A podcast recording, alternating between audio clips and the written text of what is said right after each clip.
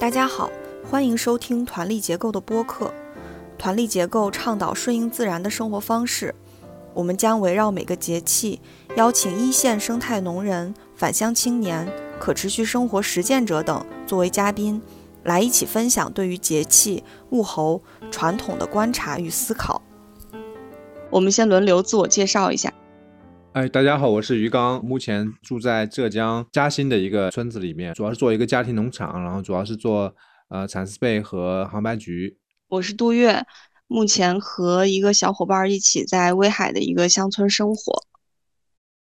大家好，我是月丽，我在深圳，我在做梧桐农市集，我们希望传递一些自然、健康、环保的可持续生活理念。希望链接到有相同理念的摊主和集友们，一起来共创美好而丰盛的可持续生活。这次是春分节气，我们请到的嘉宾是来自烟台的农友丽君老师。大家好，我是丽君，我是在我的老家烟台做生态苹果的种植，呃，希望在乡村能够探索一种这个可持续农业方式吧。这次节目是关于二十四节气中的第四个节气春分。春分这天，太阳直射赤道，所以南北半球昼夜平分。从春分开始，太阳直射地球的位置继续向北推移，北半球各地的白昼开始长于黑夜。另外，春分也是春季的第四个节气，在春季的中间平分了春季。我国绝大多数地区从春分之后都进入了明媚的春天。嗯，我在威海，最近确实有春天的感觉了，但是温差还是很大。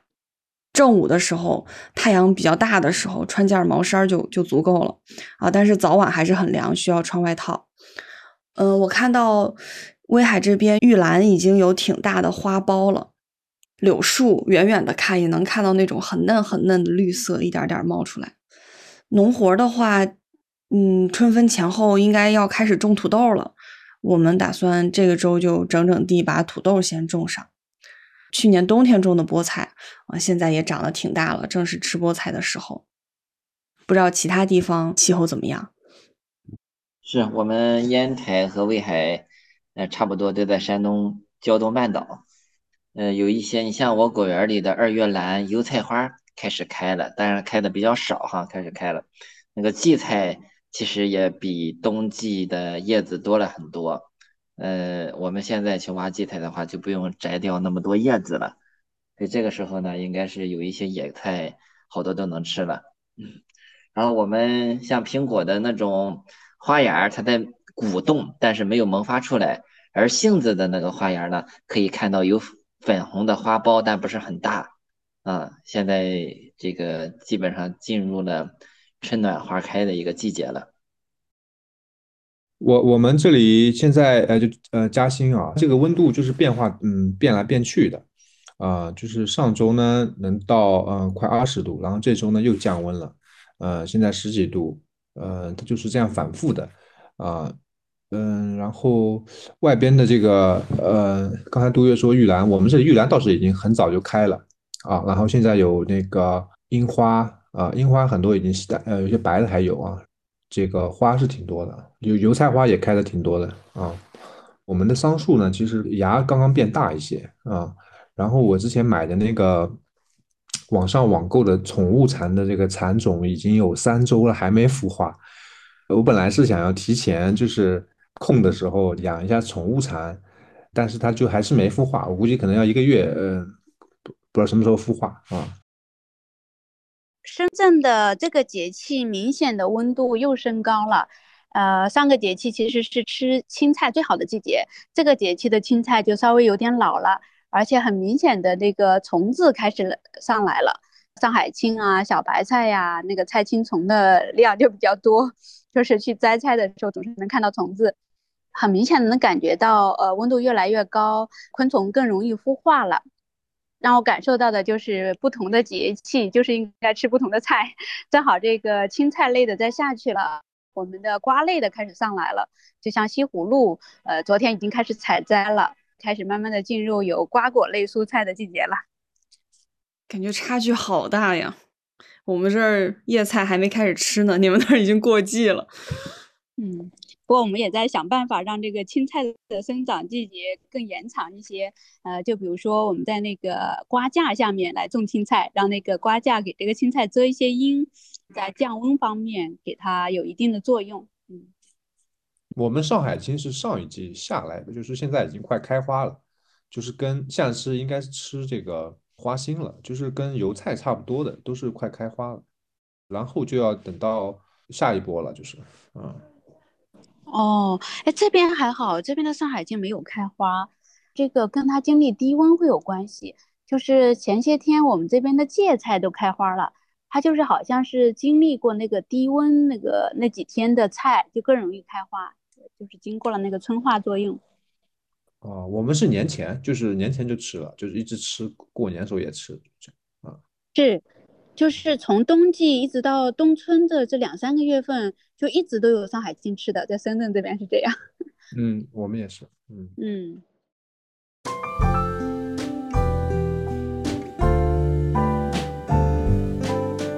呃，我是前两天刚收到出版社寄来的这本书，呃，《可持续农业案例与经验》，然后看到这本书的时候，还真是。感慨良多呀，因为这本书的出版过程就经历了三年，就是这三年的疫情阶段，就是疫情之前定的说要出版这本书，然后呃疫情之后，然后现在看到这本书，嗯，我看到这本书，我觉得它也算是过去的十年返乡青年的这样的一个群体，呃，想要去探索怎么样有可持续的农业、可持续的生活，甚至是可持续的乡村这样的一个大的主题下探索的一些经验吧。挺有历史感的，就是有这种感觉，恍惚好像这十年很快就过去了的感觉。嗯，约丽可以先介绍一下这本书。嗯，好，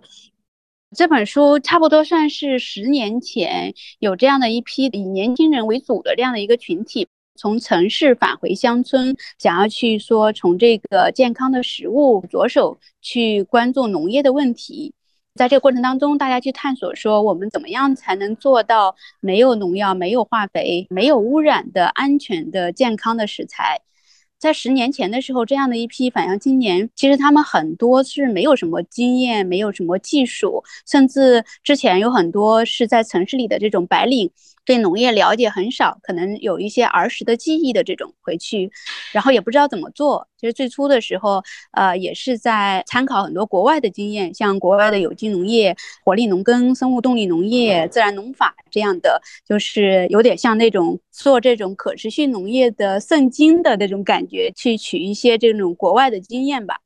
那具体在国内，在我们自己的实践当中，怎么样去开展，其实是很缺乏依据的。当时来开始这件事情，就是很难找到这样的资料。在这个过程当中，大家一一边去借鉴吧，一边也在参考说我们呃传统农业嗯怎么做的，然后再去探索怎么样才是一种呃更可持续的农业。那在这个过程当中，大家把一些行之有效的一些技术经验，关于农业管理的感悟。做了一些总结，我们在这边呢做了一些杂志，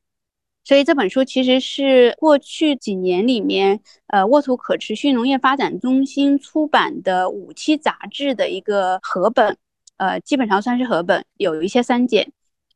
这本书的基本情况是这样，啊，这里补充一点呢，就是沃土可持续农业发展中心是二零一四年成立的一个公益机构。想要去推动返乡青年关于可持续农业的学习交流，到生态农户那边去做考察啊、交流啊，根据大家的需求来做一些培训。那培训之后呢，大家也都有一些实践和新的经验总结出来，开始萌生我们做一期杂志，把大家的这种经验总结下来，给后面想要走这条路的人有一个参考。所以就开始有了这个可持续农业的一个杂志内刊。提到可持续农业，它反面就是有不可持续的农业。就是为什么提这个词？远的来说的话，就可能是这本书的序里面，呃，骆教授的那个序里面说的很清楚，就是整个大的历史的一个背景。那说说我们知道的，可能很多是从两千零八年的很多食品安全的事故开始吧。两千零八年左右，什么毒豇豆啊、农残呀，很多食品安全的问题爆发。一些在城市里的有一些有孩子的精英白领，然后大家也是是对这个问题很担心，就是怎么样才能找到健康的食物，让自己的家人可以吃得安心。在那个年代也出现很多的环境污染的问题，呃，比如说赤潮啊，那个太湖的污染这样的，也有很多是关心环保问题的人士，也是了解到农业的这个面源污染的问题。就慢慢了解到说，呃，农业上存在的一些问题，嗯，呃，就比如说这个为什么农残会超标，那就是病虫害的情况越来越严重，农药越用越多，呃，但是农药越用越多，越用越毒，并没有解决生产的问题，反而带来了食品安全的问题，就是让大家反思说，能不能不用这个农药？那不用这个农药的话，它又种不出东西，这个原因又在哪里？近三四十年来。大量的这种农药化肥的使用呢，其实已经是让这个土壤非常的板结，它失去了这种生机。随着城乡的这种分隔，然后很多乡村的人来到城市里去工作，乡村的人越来越少，再加上机械化呀、农药化肥的这种大量的涌入啊，农业慢慢的也被工业化了，也像城市里的那个工厂一样，成了一个食物生产的一个车间一样。大家把农药化肥放进去，然后机械化一上，然后后面就等着收这个庄稼，越来越没有这种生机了。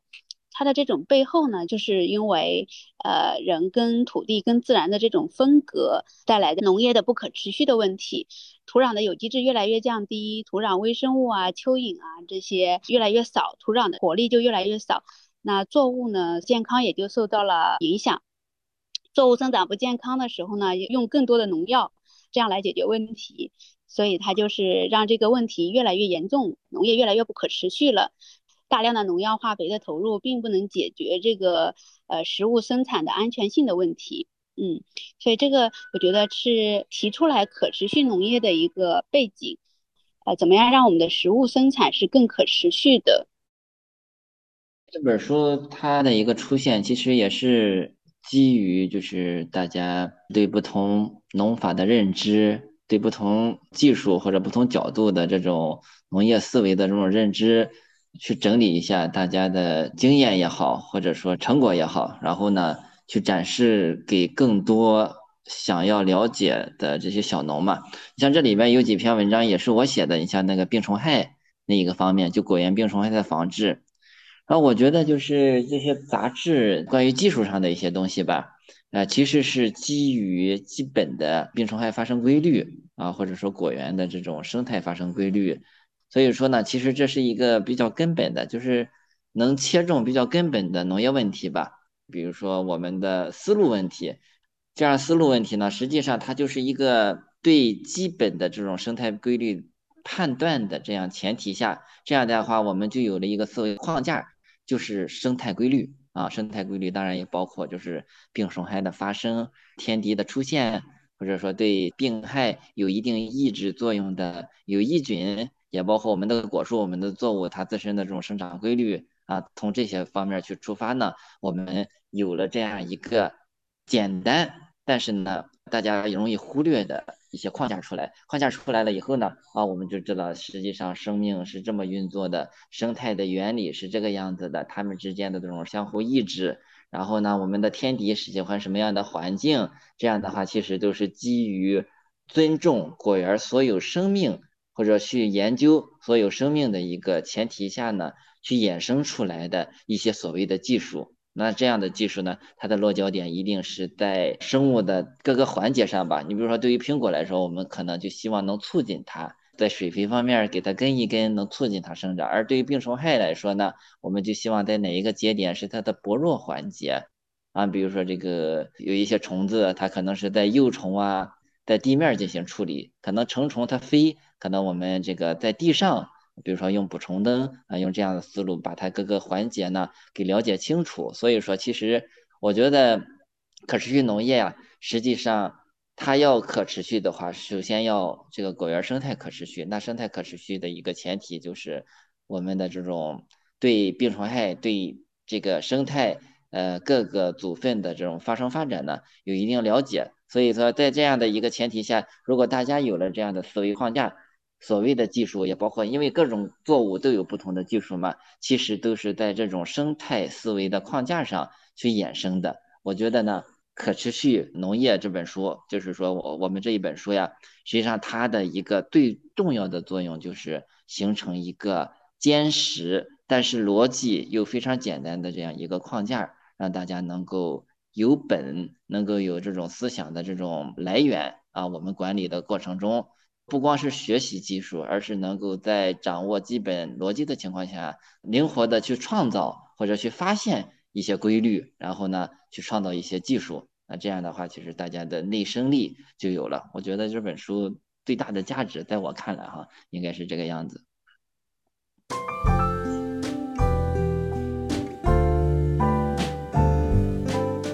而我关注可持续农业，当然当时也没有这个词吧，就是因为我们从小种苹果在烟台这边，小时候其实土壤还是挺好的，就是果园的生态也不错。但到初中、高中的时候，零五年左右吧，其实基本上果园除草剂用的就比较普遍了，然后里边的生物，呃，也很少了。像我们这边的果园土壤板结酸化，就是有一系列问题嘛，其实就看在眼里了。那时候，然后上大学以后就接触到了这个有机农业这样的课程，所以就觉得哦，这种理念是可以解决。这个像土壤生态的不可持续问题，因为土壤生态不可持续了，我们的这个农作物它赖以生存的这种环境 被破坏了以后，当当然实际上农业生产将来也是会面临不可持续的。我觉得它萌芽与这种想法，或者说它的基础，其实是我对这种常规农业的发展的这种观察，实际上真的是越来越具有破坏性了。而这个接触有机农业，就好像是想到了一个办法，可以用来去解决我们现在面临的这样的越来越严峻的问题啊，所以就从那儿开始，就不断的去学习、思考、呃实验、呃实践啊，用这样的一个方式呢去做生态农业相关的一些事情。当然，我主要负责的是苹果。我接触到是我上大学的时候。我上大学的时候，就是去做那个下乡实践，就是到村里去做那种技术的宣讲啊、推广啊那种，然后就了解到乡村的，像山东很多种农业比较发达的地方，都出现很严重的那个连作障碍，就是土壤病虫害很严重，包括地上部的也是，就用很多的农药啊。其中有一户种草莓的农户，因为用药，然后草莓全部都死了，就那种很无助的一种状态。我当时我们是也是学到大三，在学习的也是有病虫害管理的部分，都是在讲什么病用什么药。但是我跟他讲的时候，他就说他这些药他都用过了，还是不行。最后他用那个硫磺熏，就用的浓度大了，然后草莓全部就死了。从那时候我开始来反思农业的这个问题，就是我我是觉得我上农业大学 是为了学到。比较先进的农业技术，然后呃呃，好像能够回到家乡，真的能够服务农业的这种感觉。那时候也开始产生一些怀疑了吧？就怎么样才是可持续的农业？你当时报农业就是就是想要回去做农业嘛？就是因为很多，因为我也是农村的嘛，就是没有人想着报农业的，因为觉得没什么前途嘛。那你是就 真的想要去重新做农业吗？我报的时候就这样想的，我就是想回来做农业，哦，因为我我自己的儿童时期的经验吧，让我觉得像我们父母那一代的农民都生活的很苦，付出很多，很辛苦，呃，但是又很忙，都没有时间照顾孩子的那种忙。然后我我我是觉得我我我长大了想做一点事情为他们，然后我就想去学农业。所以当时就了解到，就是学农业，大家说还是山东的农业最发达嘛，然后就就报了山东的农业大学。嗯，我我当时看到有一个相见的前辈吧，我也不知道是我，我也不说名字了，就是他确实是说是高中的时候去一个同学家里，然后是农村的，他自己反而不是农村的，觉得他们呃非常穷，然后他就想立志改变，所以他就报了那个农业大学，我都觉得非常敬佩，就是。就这么早能够立志，就是说，因为我我反正我那时候是没有方向的，就是做什么未来什么的，那肯定是不是农业当时啊。我现在想一下，就是呃，我小时候已经有村民呃因为吵架然后喝农药的，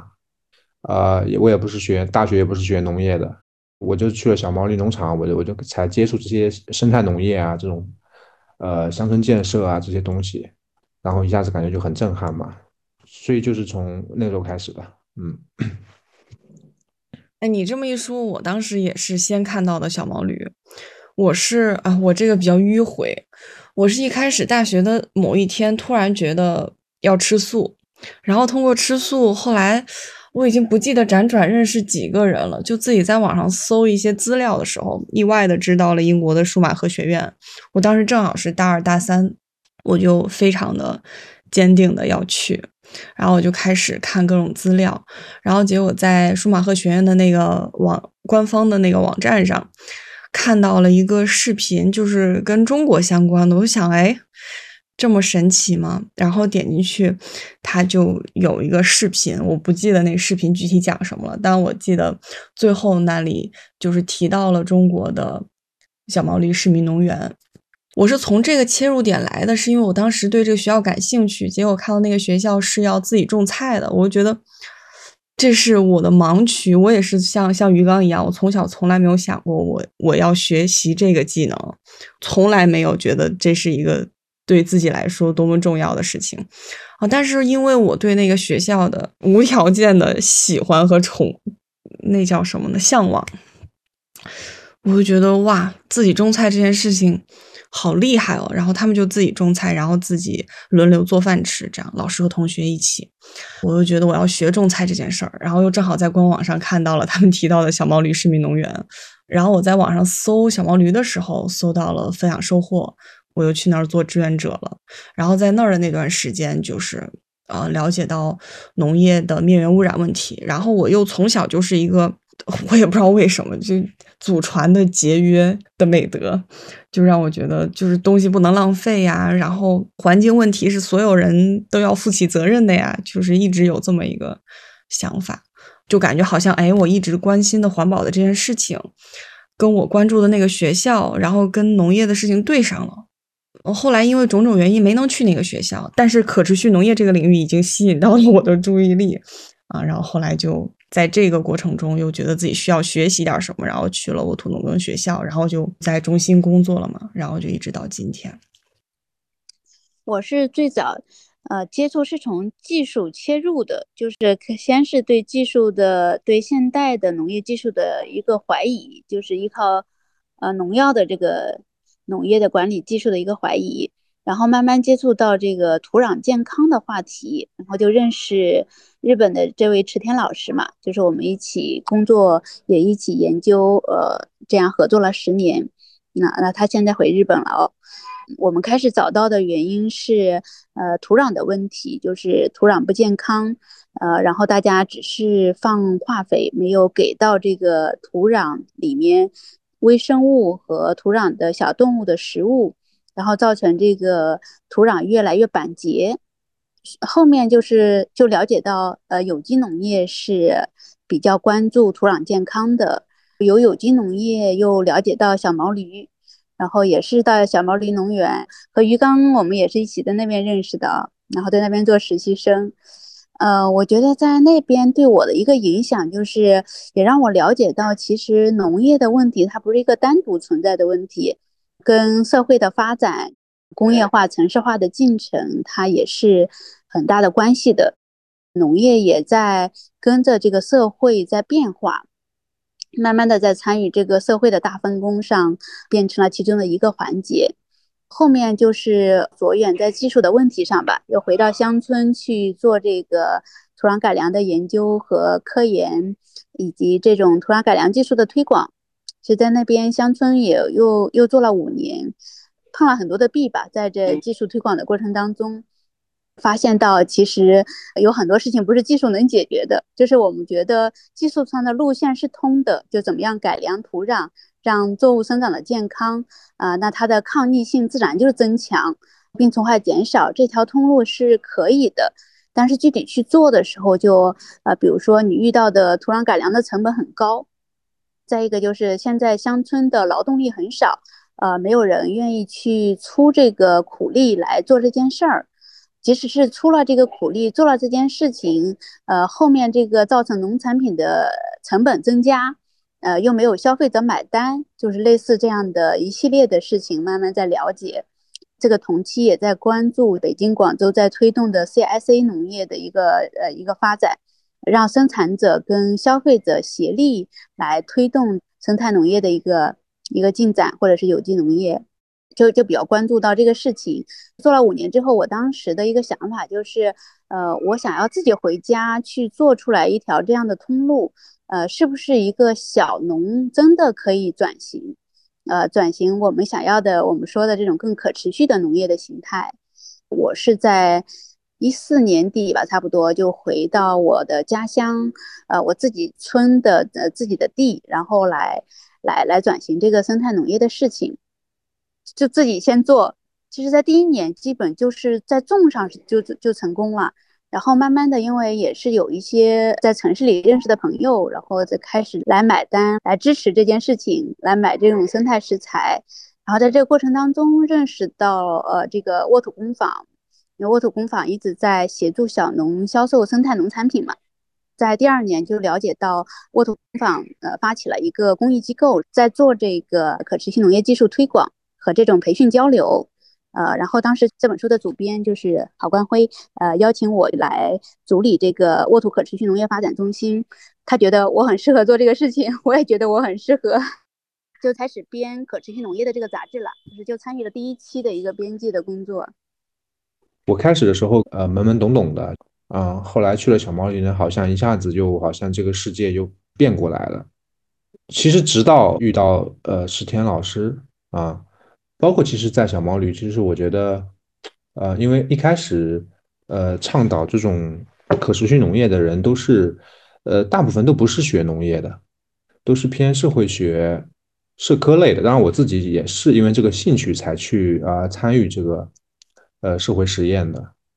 然后，包括像好多人一开始也是反对呃还原论呀，或者是农业科学嘛，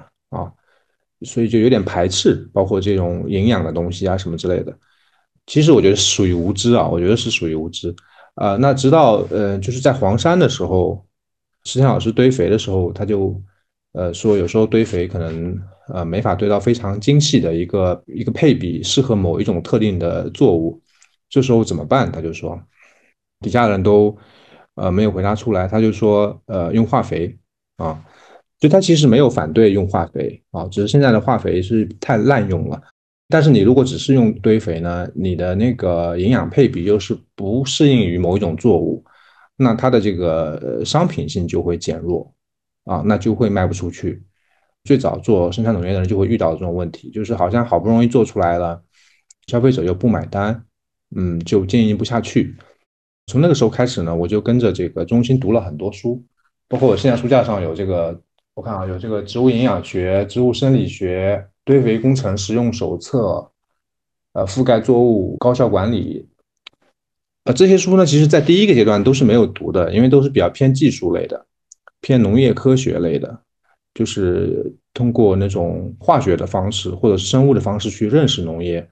我觉得仍然是必要的。通过这样一个过程呢，就一个是把那种二元对立的东西能够给去掉，啊。第二个呢，你真的能够可能把那个生态农业真的能够可持续下去，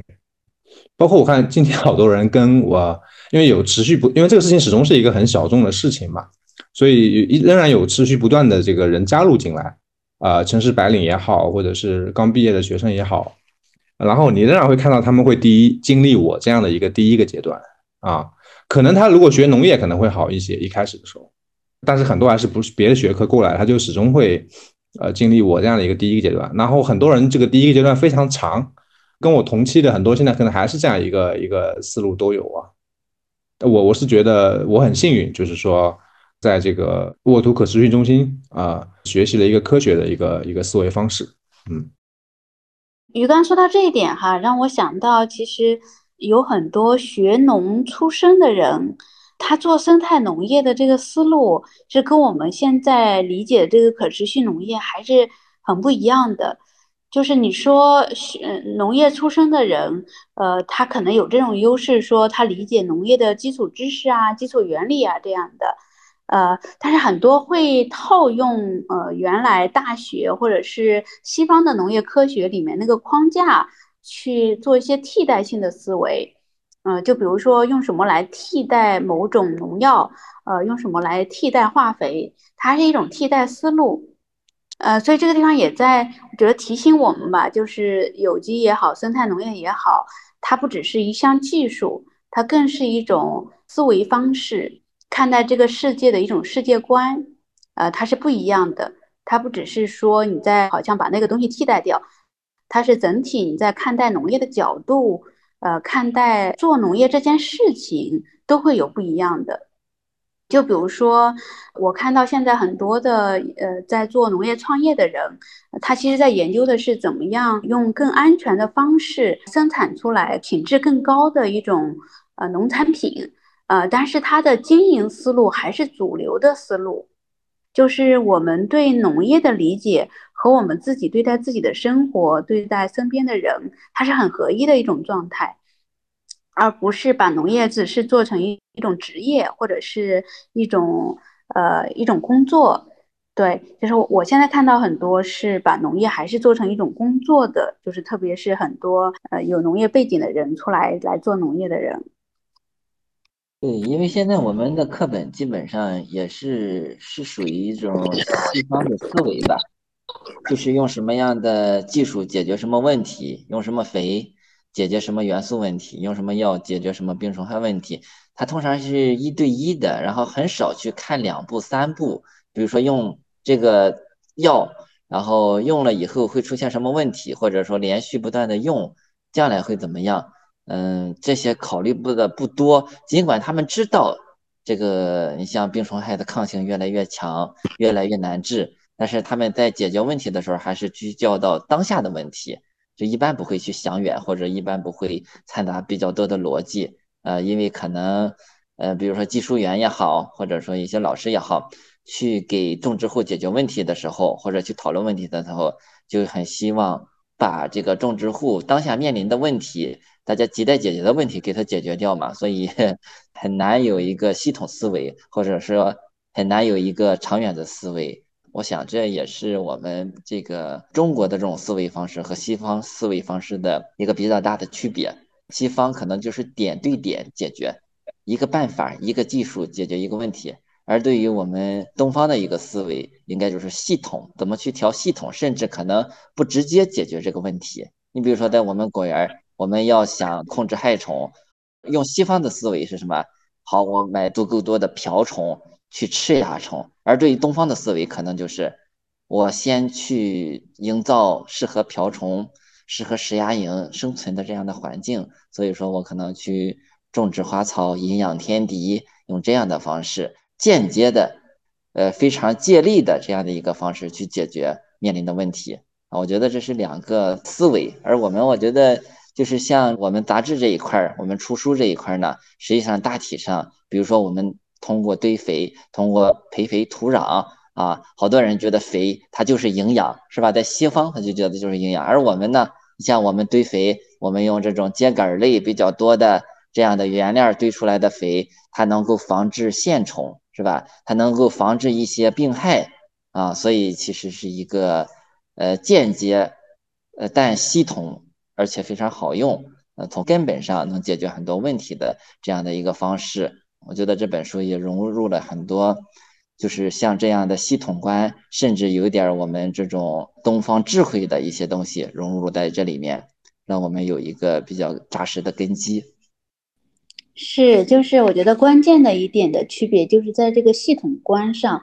呃，我觉得读其中丽君老师写的文章也是很明显能感受到，就是他在看待这个病虫害呀，看待农业的这些元素的时候，他不是单一的看的，而是从不同的生物之间的关系来看的。就是把它还原回大自然的食物网的这样的一个角度去看这个事情。呃，比如说会看到，呃，有这种害虫，呃，之所以称它是害虫，它的害的程度在哪里？那它吃了这个叶子就一定是害吗？我记得他有一篇文章就说到，他也利用那个黄牙，呃，吃这个土长的苹果的叶子，苹果树的叶子来控制苹果树过旺，从而促进苹果的结果。呃，就是这个关系不是一定的，就是不是虫子一定是害的，它的关系是在变化的。它有时候可以是有益的，呃，然后它也会看到这种蚜虫，它的天敌会是什么样的一种昆虫，啊，那这个昆虫它可能喜欢什么样的一个栖息环境？那就从这个果园的花草方面呀，多样化的植物方面呀，去努力来打造一个更多样化的植物的生长空间，从而来带来这种昆虫的多样化，更有利于所谓的害虫的天敌的生存。帮助这个园子的生态系统的建立，就是帮助这样的一个食物网再去建立，当它们形成一个更平衡的一个食物系统的时候，这个园区会更稳定的。大多数人来做农业的人，比如说一个苹果园，可能眼眼睛里面只看苹果。呃，就觉得这个园子里只有苹果树，其他的都是敌人。那其实，在一个生态农人的眼睛里来看，这个园子里面苹果树只是其中一员，呃，也有其他的昆虫要去生长，其他的一些植物呃要去生长。那地下呢，也有成千上万上亿的各种各样的微生物要去生长。它就是眼睛里能看到的是一个世界，就是很多很多生命交织在一起的一个生命网络。呃，那这个苹果树只是这个网络当中的一员。呃，那一个农夫要做的是让这个网络是一个正向的发展，呃，是一个彼此都有意义的一个良好的生态系统的一个建立。这个系统越稳定的时候，一个农夫需要做的事情也就越来越少。让这个农业进入一个更良性的一个循环的状态，它也就是更可持续的一个农业状态了。能看到这个的时候，呃，要做的事情是一个系统的一个维护，呃，也去帮助一个系统的建立啊。那它可能更多的时候是在园子里去做观察呀，呃，去观察不同的生命之间的关系啊，帮助这个系统进行一个怎么样的一个方向的一个进化。哎，我想到这里，我觉得丽晶老师可以举个例子，就比如说你在呃研研究这个你的这个园区的管理的时候，你的技术的一个研究过程，就可能你是怎么样发现的某一种问题的解决思路这样的一个解决方法。技术的产生实际上是对我们农业系统的观察，看果树怎么长，看里边的这种病虫害也好，或者天敌有益微生物，也包括。其他的植物是怎么发生发展的？所以我觉得好多东西，你像课本，当然知识也很好，但是它就是偏一对一的解决问题的那样的思路。在这样一对一的这样解决问题的这种知识的积累，然后呢，又对果园的实际的这种呃运作的这种情况的一个了解和观察呢，其实能够呃法于自然吧，能够观察到非常多的这种生态现象，或者它天敌是怎么出现的。就像您刚才说的害虫益虫，有一种瓢虫，它也是害虫，它是马铃薯瓢虫，也也叫二十八星瓢虫，它就是吃我们的茄科植物，当然茄子是茄科的，呃，辣椒也包括就是我们有一些杂草，你像有个叫龙葵啊，实际上二十八星瓢虫它对苹果没有关系，它不吃苹果，不吃苹果的叶子。啊，所以说呢，我们果园当时就是有一些龙葵生长出来了，因为有蛇莓盖着地上，好多草就长不出来了。我们做到了以草控草，但是龙葵它比较耐阴，哪怕是在树荫下，它还是能长出来。所以说龙葵比较多，但是它也属于茄科。然后我们果园二十八星瓢虫就爆发了。实际上这种害虫对于茄子、辣椒来说是害虫的这样的一个生物呢，然后在一个星期。的时间内，把我们果园的一个杂草龙葵的叶子都吃光了，就是这样的一些东西，真的就是不能很简单的去定义我们果园的生物，它到底是个害虫还是益虫，而要结合我们种的作物，结合它在我们果园中这种活动啊，它起什么样的一个作用，呃，来去定义它。所以在那个时候，这个我们的植食性的所谓的害虫，马铃薯瓢虫，它其实变成了对我们有益的，它帮我们除草了。这样的话，我们就知道哦，这个东西，这个它我们可以给它提供一些更好的这种栖息环境啊，比如说这个在堆一些草堆儿，利于它越冬。我们这个果园的一些屋子里呀，呃，一些草棚里呀，我们就放更多的东西去为它保温。比如说，我们可以放上这种毡毯呀，去覆盖一下，去保持这样的温度，它就可以比较好的这种繁衍嘛。所以，好多东西其实并不是说要去冥思苦想呀，或者说要去非要跟别人学习。其实，在自己的果园，在自己的这种农业系统中，呃，只有当下的农业系统才是最真实的。技术有的时候它其实不是适用于所有的情况，所以说，当你在自己当下果园这种真实的这种状态下，观察到它的现象，利用它的现象，因势利导，顺势而为，然后呢去做一些辅助性的调整工作，这就是技术的产生啊。我们很多的东西其实就是源自于对果园体系啊，对里边的生物的观察。而出来的一些所谓的技术，嗯，它就是很灵活哈，它就取决于就是一个农夫的觉察力，然后对自然规律的一种应用。呃，其实我们说的技术啊，这些你说白了就是一种做事的方法。做事的方法当然就是因时因地因人而异喽。技术最好的应该是时时都在变化的。跟自然一起变化，在不同的时候，你就用不同的方法，有可能对你来讲只是当下很简单的一个操作，就解决了一个很复杂的问题，这都是有可能的。所以我觉得我们讲说要做可持续农业的技术，哈，呃，我们说的技术都只是一种参考，呃，更多的就是自己去实践、去观察、去印证。嗯，用池田老师的话，他就是说，每个人都要去搭建适于自己的一个本土化的生态农业技术。他就提出来有几个步骤，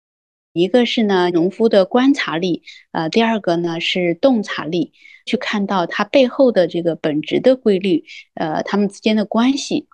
然后第三个呢，就是这种应用力，就是你观察到的规律呢，你能够应用到你的当下的场景里面。然后第四个呢，就是实践力，呃，就是你能够把你制定的方案呢去实践，然后不断去修正，然后逐渐形成自己的这个呃技术的方案，就是适合自己的了。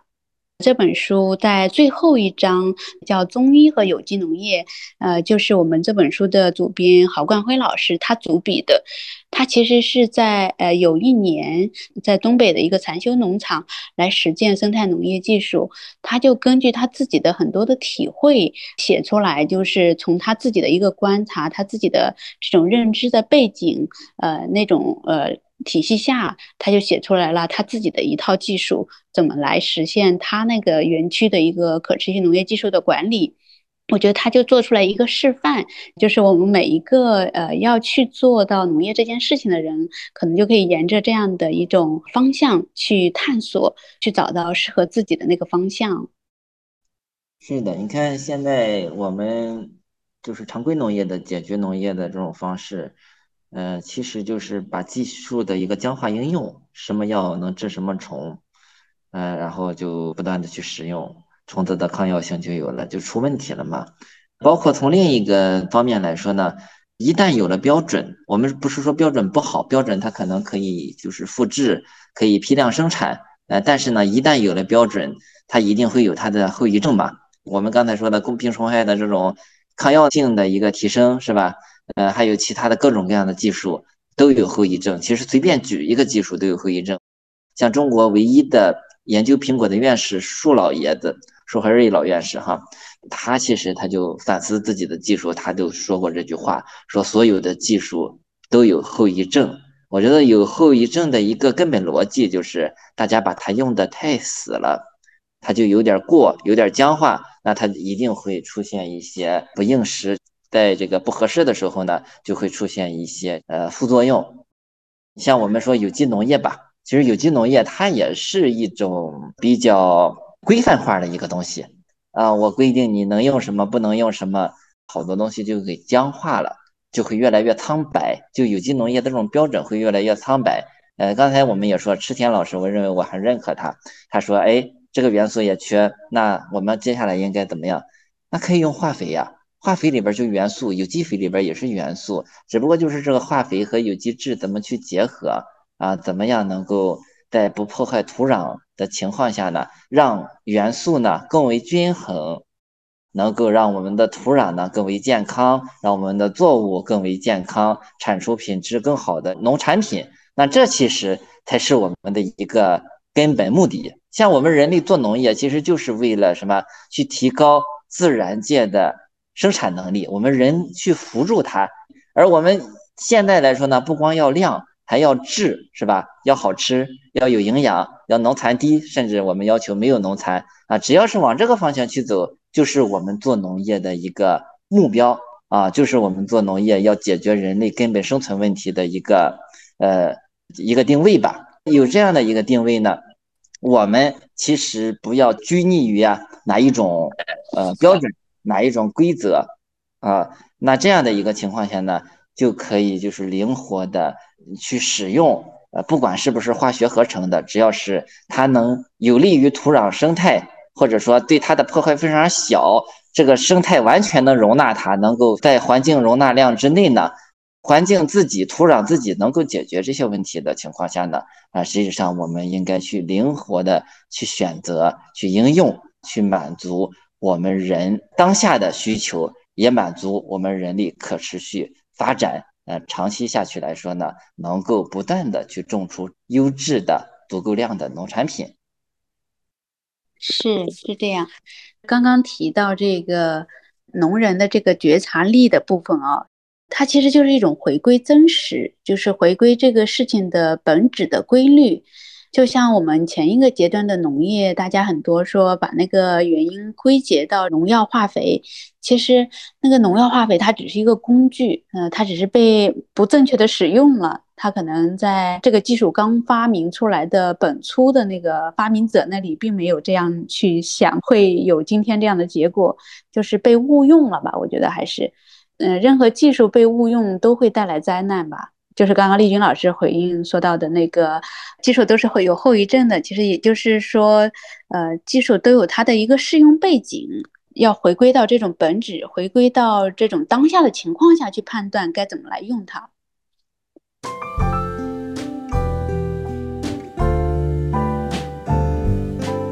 我之前呃看种子网络编了一本书哈，它里面有一句话是。生态农业比有机农业的标准更高，哎，我我觉得这个这个很有意思啊。联想到刚才丽君说的，有机农业已经僵化了。呃，虽然生态农业好像是一个更宽泛的一个一个名词哈，有机农业是有一套相应的法规或者是一套制度去规范它，但是当时看这的话，我觉得确实好像生态农业它这个更加的怎么说呢？嗯，动态或者是什么样的一种感觉，它没有被僵化。对，所所以其实丽君如果能稍微展开一下，就是说这个有机农业僵化了这个点。好，那我先补充一下，就我说有机农业僵化，其实就是它当它有制度的时候呢，其实就是不分青红皂白的去做了分类。你像一个比较大的分类，就是是否允许使用化学投入品。有机农业的一个大方向就是不能用化学合成的，就是我们投入品上不能用化学合成的。那实际上呢？其实生物提取的有的污染也很严重啊，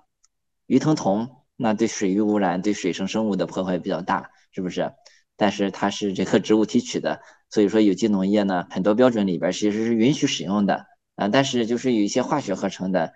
嗯，我以前也说过，像抗牙威这种非常好的药，嗯，它对天敌又没有影响，只对蚜虫有一定的这种毒害作用，嗯，但就因为它是化学合成的，所以有机农业不能用。不能用，所以那这样的一个情况下，其实我们作为种植者来说，作为可持续农业来说，那就不存在你是否让用的一个情况。你像我们在这种有机农业圈子，我们出售产品，当然我们要讲诚信，那这个产品呢一定不能用啊。但是从可持续农业发展的角度来说，实际上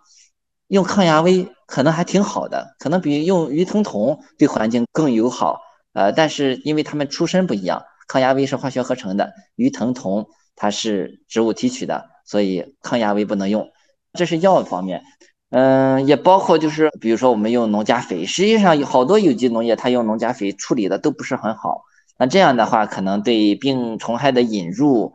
呃，因为处理不好嘛，对这个地下水、对土壤、对空气的污染，其实也挺重的啊。但是因为它是动物的粪便，天然的东西嘛，所以这个东西让用，而用的方法呢，给的又不够详尽啊，只是划分了一个界限。那这样的话，其实很多有机农业的那些做法呢，实际上也是也造成了污染。甚至对生态造成了影响啊！另外呢，就是有一些，特别是中微量元素，有的时候虽然说我们这个植物秸秆中啊，各种各样元素都有，呃，但是比如说就是在这一个区域，它就是缺铁，我们单靠有机肥里带这点铁呢，很难给到土壤，很难给到植物比较有效的这种量啊。但实际上它需要的也不多，但植物里含的就是过少了。那这时候为什么就不能用？硫酸亚铁，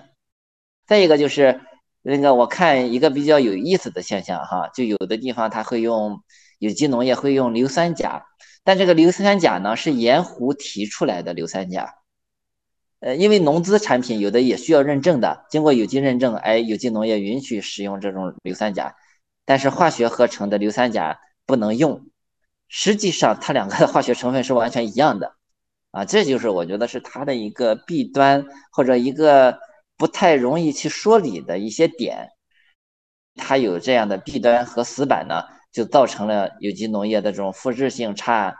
甚至呢品质也会挺差的。为什么？因为元素得不到补充啊，中微量元素得不到补充，它品质会受很大影响的。所以这也是为什么好多有机产品实际上它的口感，甚至它的营养。并不见得好的一个原因所在啊，我们其实搞农业还是生产出，刚才说了，我们农人类做农业生产出一定量或者足够量的优质产品，但是你这个产品营养也不行，口感也不行，那有机农业的这个标准到底意义何在啊？它一定有它的意义哈，有机农业，我为什么步入了这种生态农业？就是因为我选了有机农业课程，我觉得它能够解决。现代农业的一些问题，或者说能够解决常规农业的一些问题，因为我看到了这些问题，是吧？我也想解决，而有机农业能够解决。但是呢，不按照有机农业的标准，有机农业可以起个觉醒、警醒的作用。但是呢，我们其实最终的一个定位还是农业的可持续，而不是僵化于有机农业中去苦苦探索。嗯，我感觉到有点像一种应激反应，就是之前可能农药化肥用的特别多，包括像《静静的春天》啊什么的，呃，这种书籍，然后就有一个感觉特别应激的一个反应，然后出了这么一套标准。当然，这个也是一个一个嗯西方的一个标准，但是呢，它因为要标准化，比如说它要做市场呀什么的，所以它还还就非得要有有这么一个规范，要不然就好像没有办法去去规模化或者去推广，然后就。就像你说的，就是有技术的这个弊端了，就变成对一点零版。其实它的作用非常好，就是一下子就警醒了很多人嘛，就是让我们人类来反思这种化学农业它带来的一些深远的影响。所以它的历史作用，我觉得非常重要。就有机农业，从农业历史发展的角度来说呢，是非常重要。呃，但是呢。当它的标准越来越细化、越来越明确的时候，它反而又变成了一种枷锁，就让我们不能够去灵活的在选择投入品上呢，能够更为科学、更为合理。你比如说，对于肥来说吧，缺氮，实际上这个化学氮和这个有机氮来说呢，呃，它可能吸收的差不多，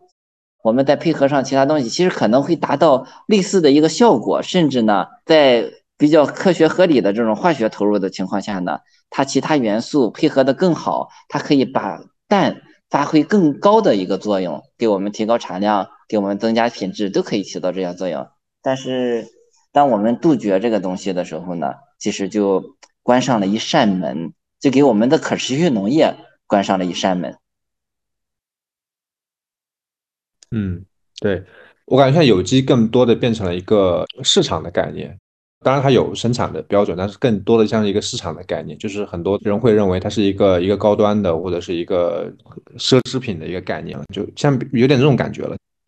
就发展的也，我觉得也也并不怎么说呢，并不，反正国外也也是小众市场，然后在中国也是，就是发展的我觉得并不健康吧，啊，我感觉整体上，嗯。呃，我觉得在这过去的这十年，随着这个有机农业作为一个产品符号在发展，也有一种现象是有这种呃私域的小品牌的感觉，就是比如说很多生态农场都有自己的客户群，它就有一种是呃人跟人之间因为建立了连接而产生的信任。而不是只是相信一个市场符号的这样的一种行为在出现，一种一种小型市场在出现，我觉得，呃，也是挺积极的一个一个事情。根据刚才的讨论，就是很多时候是标准啊，是一种僵化的。在具体去做的时候，关键还是看人，就是这个农人他具体对农业的理解到什么程度，然后他做事的准则是什么样子的。其实就像原来的传统的这种市场里面，人跟人之间是邻居，或者是呃四里八乡的都认识，那这时候他并不需要什么市场的符号去认证。他们因为认识就有这种信任，啊，从而来产生的这种呃产品交换或者是呃市场的这种行为，就是这个这个是更真实的一种连接，就是人跟人之间的连接。对，但是我觉得这个链接其实不局限于有机农业，就是你像在我们当地，比如说哪家种樱桃、种苹果，他种的挺好吃的，然后那个有一些消费者或者渠道给接触到了它。然后呢，每年都会订他的苹果，其实这也是一个信任。但这种信任其实不局限于，呃，有机农业。而现在呢，中间可能有一些收购商啊或什么的，间接的去选品，可能对产区来说要求外观好，而到市场来说，消费者因为他也没法分辨它到底好不好吃，他也只能 通过外观来鉴别。那这样的话，人的这种隔阂啊，它就会出现。然后呢，产品的这种品质呢？它也就会比较偏颇吧，啊，像我们吃的东西，你不重视吃，光重视外观也不行。但现在我觉得，呃，有点觉醒吧，最起码市场上是一个两极分化的状态，就是好的产品其实是很抢手的，在剩下的呢，类似于拼多多那种的，就是做九块九、十九块九包邮那那一种，我觉得这可能和我们社会上的人群的这种呃贫富差距的拉大。也包括人的消费理念，像现在年轻人，他可能就是工资虽然不高，他也愿意去买好吃的产品。先不说有没有农产或者农产多不多，他首先愿意这样去消费，因为他比较倾向于这种享受嘛。所以市场上这方面也在分化。所以对于我们来说，对于种植户来说，如果说要让大家认可的话，最直接的方式就是把产品做的足够好吃，往好吃的方向去。努力啊，去不断的这种靠近。当然，这种好吃不是不是市场上追求的。哎，吃个苹果很甜啊，其实甜它并不代表它就好吃。呃，也要把酸味儿香气去配合上去，让它的口味更丰富、更有层次感啊，给人一个更深层次的这种享受啊。慢慢的呢，这个产品呢就会在一个圈子里啊，慢慢的去传播。慢慢的去打开这样的一个市场，慢慢的去有更多的这种互动，真实了解到大家到底喜欢吃什么。好，我看看我能不能往这个方向去种。啊，我觉得农业在社会中的一个健康的状态，应该应该是这个样子的。是，丽君老师的苹果也是收获了很多的这种粉丝啊，然后每年等着丽君老师的苹果出来。我想问一下丽君，在你的农场经营上和一般的传统的果园在经营上会有什么样的不一样吗？传统的就是常规的那些是吧？嗯嗯，可能对于我来说，我刚才说了，我可想做出什么，一个是好吃，一个是安全的这样的东西嘛。所以说我的定位就是往这个方向去走，在农资选择上，我就不会去选那种对人体这个有害的一些东西。品质目标上呢，我可能不太在乎它的外观，因为大家我的消费者和我互动以后，我知道大家喜欢的是更好的一个口感所以说呢，就往那个方向去研究，往那个方向去实践，去尝试，满足大家对味蕾的这样的一个需求。所以说呢，在我的果园，我秋天这个苹果熟了以后啊，我们产区就是都会铺反光膜，就是铺到地上，把照到地上的光呢再往上反，去让苹果果面大部分地方都能见光，能够很好的着色。那我就没有进行这些操作，就是没有铺反光膜。那这样的情况下呢，可能苹果着色就没有那么均匀，然后有的地方没有颜色。反光膜它是塑料上面有铝箔嘛，我觉得也属于白色污染了啊。我们避免了白色污染的一个使用，从整个果园来说呢，就没有对社会造成这样的一个污染的负担啊。所以我们其实是在考虑农业的时候呢。呃，我们的着重点呃和这个常规农业是有很大的区别的。但是大家可能就是对于常规种植来说，不光要铺反光膜，还要剪叶子，因为苹果要见了阳光才着色的。哪个叶子挡着苹果果面了，它要剪掉啊。那这样的话，其实他们比我们更费工，投入也更多。呃，但实际上这个只不过就是为了满足苹果好看。而我们呢，只要好吃就行，着色不均匀也没有关系。这些就是通过我们多年和消费者的这种沟通互动，了解大家需求的一个前提下呢，我们认为大家不是很在乎这些东西，不是很在乎这个地方被一个叶片挡住了，着色不好啊。其实大家最给他在乎的还是咬一口是不是口感很好啊。所以说呢，我们当我们的消费者，当买我们苹果的人。啊，他的需求不一样的时候，那我们的方向也会随之发生改变啊。所以说呢，对于常规农业来说，摘袋以后呢，可能还要打一些有利于它这个着色的一些呃药物呀，或者说一些其他的成分的一些东西啊。现在像大家不不太那么在乎外观，当然我们不能很难看哈，那就说不过去了啊。我们最起码要长得一般，看着这个这个不丑，不影响食欲。啊，这就是不能太过分啊！在这个条件下呢，我们是丰富口感的。你像，就是我们在二零年和二一年都下冰雹了。对于一个常规果园来说，因为它很重视外观，当冰雹打了那个小苹果以后，它长大以后，它有个疤，它可能就从本来能卖五块钱，就因为这个疤，它可能只能卖两块钱。而对于我们来说呢，因为消费者他在意的不是这个，所以我们哪怕被冰雹打了的那个苹果，它自己愈合了嘛，留一个疤。也是当做商品果原价去出售的啊，所以就是这样的理解多了以后呢，我们把握这个食品的本质，我作为生产者，而消费者作为他们的一个消费需求，我们共同去探讨这个问题的时候，我们知道我们的核心是什么？是好吃的、健康的东西。好，那这就成了我们的主线，而好不好看或者冰雹打了一个疤，有没有这个疤？对大家来说都不是那么重要了，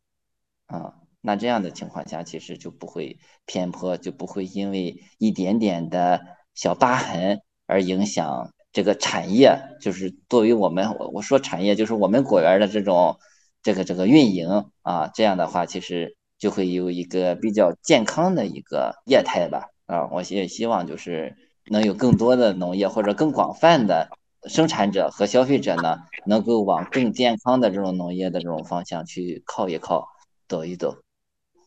是，所以这一点上，我就想起来，它就像农业上，我们不是把病虫害看成对立的，就是不是一个二元对立的一种状况。呃，像呃可持续果园或可持续农场的这种经营的时候，生产者和消费者也不是对立的，而是变成更紧密的一种关系。我们自己家也有农这种小型的生态农场啊，我就会感觉到，其实就是大家在有连接的时候，在消费者也了解到真实的情况的时候，他们其实是更愿意去选择，呃，怎么样更健康，呃，更更有利于这个地球、有利于这个环境的一种方向去做事。这可能也是呃对现代主流市场的一种反思，就是让两端的呃信息是对称的。不是一种对立的关系。我今天还在出摊啊，在市集上卖有机蔬菜，然后就会感觉到一般的消费者首先来问话的时候，他是带着一种对立的态度来的，就是啊，你这个菜怎么样怎么样，他就好像是说，呃，已已经有了一个假设，这个卖菜的一定不会告诉我全部信息，他一定会呃想要赚更多的钱，要来蒙骗我，会有一会有一种这种预设在，就会感觉到主流的很多的这种消费里面其实是给已经建立了有一种对立的。嗯，这种这种关系在里面，那其实呃，像生态农场的经营上，很多的时候是在建立连接，就是让消费端也掌握到实际的真实的情况，然后大家一起来做出来一个如何生产、如何经营的一个模式的选择。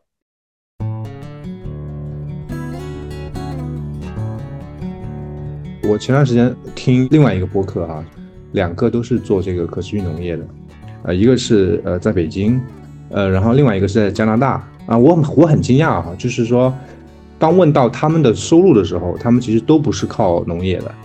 一个是靠做自然教育，他本身是一个教育工作者，那另外一个呢是靠做翻译和做咨询，这是一点哈。那另外一点呢，我我看了一个山东寿光的一个呃纪录片，很多年轻的人呢是返乡的。啊，那么他们比如说弄一个蔬菜大棚，他都可以，比如说一年收入有几十万，那以至于他们就可以在他们当地返乡，而且那边从事农业的人都比较年轻。我当时想的是什么？就是说，好像如果你完全想要靠农业来收入的话，寿光的那种模式好像是更落地嘛。我我我有这种感觉哈，就是那个纪录片的视角里面，它是一种呃一种创新。就让农村能够就业。那另外一方面，如果就是说另外两个甚至还写书了，在倡导可持续农业，可是他们的收入又不是靠这个东西的话，你就说不过去。就是你你怎么能够去让别人进来呢？那包括像丽君这样，丽君老师这样的人其实是非常少的。就是说，你从小就在种种苹果，然后你又学了这个，就你这个技术已经非常这个水平很高了。所以就是说。一旦到了财务的可持续上面，好像就比较难了。前两天有有这个有这么个感想啊。可能现在很多的东西都有点形而上吧，有一些相见理论，有一些东西，呃，实际上它只是理论。就是对于农业它本身，因为我觉得对于一个农业来说，我们会提什么三农问题，那农业、农村、农民嘛，啊，实际上是。呃，农民的生活问题是吧？对于农民来说，呃，农业的一个可持续发展的问题，而对于农村来说呢，可能是一个，呃，就是说，你像我们现在其实面临着什么人口老龄化，人越来越少，甚至农村有点儿这个颓废，呃，有点这种趋向于消失。你像我们河河村并镇这样的举措慢慢推行的时候，其实就是一个农村消失的一个过程。啊，所以说呢，我觉得对于农业发展来说，它并不是一个口号，并不是一个说我们乡村应该怎么建，而实际上呢，呃，要对这三方面有足够的深入的了解，也就是说，要以一个农民的一个呃视角，或者一个农民的身份，甚至是农民的身份，然后呢，去探索在乡村中啊，怎么样能够做到可持续。啊，这种可持续呢，呃，一个是生活上的这种收入上的可持续啊，另一个就是我们比如说是种地的话，那我们的这个农业上的可持续、土壤的可持续是吧？果树的可持续啊，要考虑这些问题啊。我们农村呢，它是一个什么方式方式去重组？你比如说人都老了，那是不是要适当的回来一部分年轻人，哪怕是十分之一的年轻人？然后呢，利用这种适当的机械，然后管理，就是说，对于以前可能是一家管三三五亩，但是当我们年轻人会用机械的时候呢，管个三五十亩，然后来承接这样的一个农业产业。所以这些问题的话，它不光是一个布局的问题，不光是一个相见的问题，你要去深入，要去真的去了解农业的实际生产，要知道它的物候期，要知道农业它投入在哪里。然后它产出在哪里？它天灾，比如说霜冻，比如说这种冰雹，比如说这种洪涝，可能会给你造成什么样的一个影响？而这样的影响呢，如果你就是纯做农业的话，会不会造成你一下子不可持续了？就是给你一个毁灭性的打击，让你经济上不可持续了，过不下去了啊！这些问题我觉得都需要考虑到。所以说呢，你像对于我来说呢，我的优势就是我就是果农家庭，而且呢，我们的这种家庭，像我姐姐比我大两岁，呃，对于一个农村来说呢，两个孩子都上学，实际上也是一个不小的压力。所以我们从小其实就是有这种经济压力的。啊，那我们做农业的时候呢，其实就一定要考虑这些现象的发生。然后呢，如果这些事情发生了，我们生活变得不可持续了，那这个农业我觉得就不要做了。啊，你像我现在对自己的一个预预设是什么呀？就是我们做种苹果，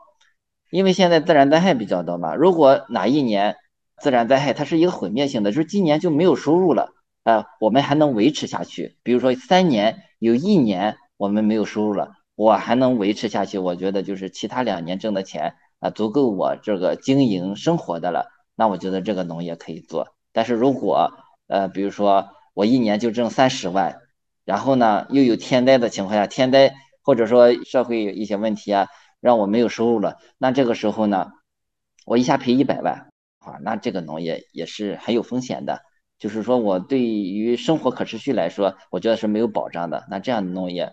项目我也不会做啊，所以说呢，其实，呃，更多的我觉得就是让农业落地，让农业可持续的话，更多的是要以生活还有农业本质的视角呢来考虑乡建的问题，而不是从乡建反推到这个农业种植的。因为这个系统，当你形而上的去以乡建思维去介入的时候呢，其实是高高在上的，很难去把这种。细节的系统性的问题去考虑的整全一些，我觉得就是好多返乡的，如果以其他技能去挣钱，然后呢，以这种返乡为生活，这样也是不错的。嗯，但是你还不能用农业去养活自己的时候，就不要去鼓励一些年轻人完全去深入到农村，然后去实现可持续生活，很难的，有很多问题，系统性的问题需要解决，而一个年轻人过来。可能五到十年能解决这些系统性的问题就不错了，所以其实对他是一个很大的消耗，所以应该去一个更正确的方式，比如说让年轻人去这种成熟的农场、经济状况比较好的农场啊，去这个多工作一下，看看这个农场到底是怎么运营的，从生产上，甚至市场上各方面的经营上，它是怎么去运作的，那这样的话才有一个整全的一个。感觉，但是不能去那种本来就不靠农业挣钱的那种农场去实践，因为人家可能有很多社会资源，但是对于一个年轻人来说很难达到那样的一个接触面。嗯，通过播客还有公众号，有一些陆续有一些年轻人联系我，而且几乎都是女生，比如说她在读大学呀，或者。工作了一段时间，有点迷茫，然后对这方面比较感兴趣，然后对我们的生活比较感兴趣，我都会非常小心的先把他们往后推，就先问他们现在有没有工作，有没有收入啊，就是可不可以在村里还保持着这份收入来源啊？如果不可以的话，我会跟他说清楚这附近的就业情况啊，你可能要做一个心理准备。哦，之前好像有一个女生是打算来，是想创业的啊，她想要做农业这个这个事情，我就建议她说，你在做这件事儿之前，也许你可以去尝试一下去其他农场做志愿者啊，或者实习生，你先去看一下，感觉一下自己适不适合，然后你再根据你们那儿的那个环境啊、气候啊来想，你到底想做什么样的。啊，然后他跟我说，他之前参与过，好像是石通社的实习项目吧，我记不太清了。他说他去很多农场都做过志愿者啊，他觉得他想要自己出来做点事情了，而且他之前是有工作经验的啊。然后我就问他这个方向，你是打算做一个什么样类型的农场？啊，你怎么保证自己的收入？他他是想要做一款单品，呃，这这是一个。我接触过的比较有方向的一个女生，还有一些就是感兴趣、想了解啊，这种我就我就说，你如果对农场感兴趣，你可以去农场体验一下；如果你对农村生活感兴趣，我也不介意你来我们这儿体验一下。但是你不要冲动的做决定你先你先试试看是不是真的适合你，你是不是能够承受这样的经济压力？在十多年前，大家会会一时冲动，然后不不考虑后果做的事情。呃，现在我觉得年轻人有更多的这个理性的考量了吧？也可能是因为我们这十年来有了一些自己的踩过的坑。对对对，就我我们知道在村里没有收入的那个心情是什么样的，确实很煎熬。嗯，我都会把，比如说取暖要考虑的事情，交通要考虑的事情，都跟他们说清楚。你确定要来，你再来。我是建议你先过来住一段时间，呃，特别是女生嘛，无所谓，我们可以接待一周左右。你觉得合适？你喜，你确定喜欢这儿？我我们再跟村里联系，给你找房子呀什么的。我就只是在村里生活，去种这些东西，其实你自然而然用的就是可持续的方式在种植嘛。啊，当然我还是在我我我们现在还在摸索啊，还不是很熟练，但是。这个东西已经熟悉到你并没有觉察到它的存在了，我们就是很习惯的在生活中去堆肥啊，用生活上的废水去浇房前屋后的菜地呀，这些，就我们在做的时候已经就脑子里没有那个痕儿，说，哎，我们是在做一个可持续的农业，嗯，就它已经是自然而然的一件事情了，就像我已经习惯了带保温杯出门。我拿起这个杯子的时候，我不会觉得它是一个什么可持续的行为，但是我在看到别人，哦，他们是用塑料杯的，我才会意识到，哦，原来我的这个行为是可持续的。听了你说的这个，我就想说，愿这个世界不存在可持续这件事儿。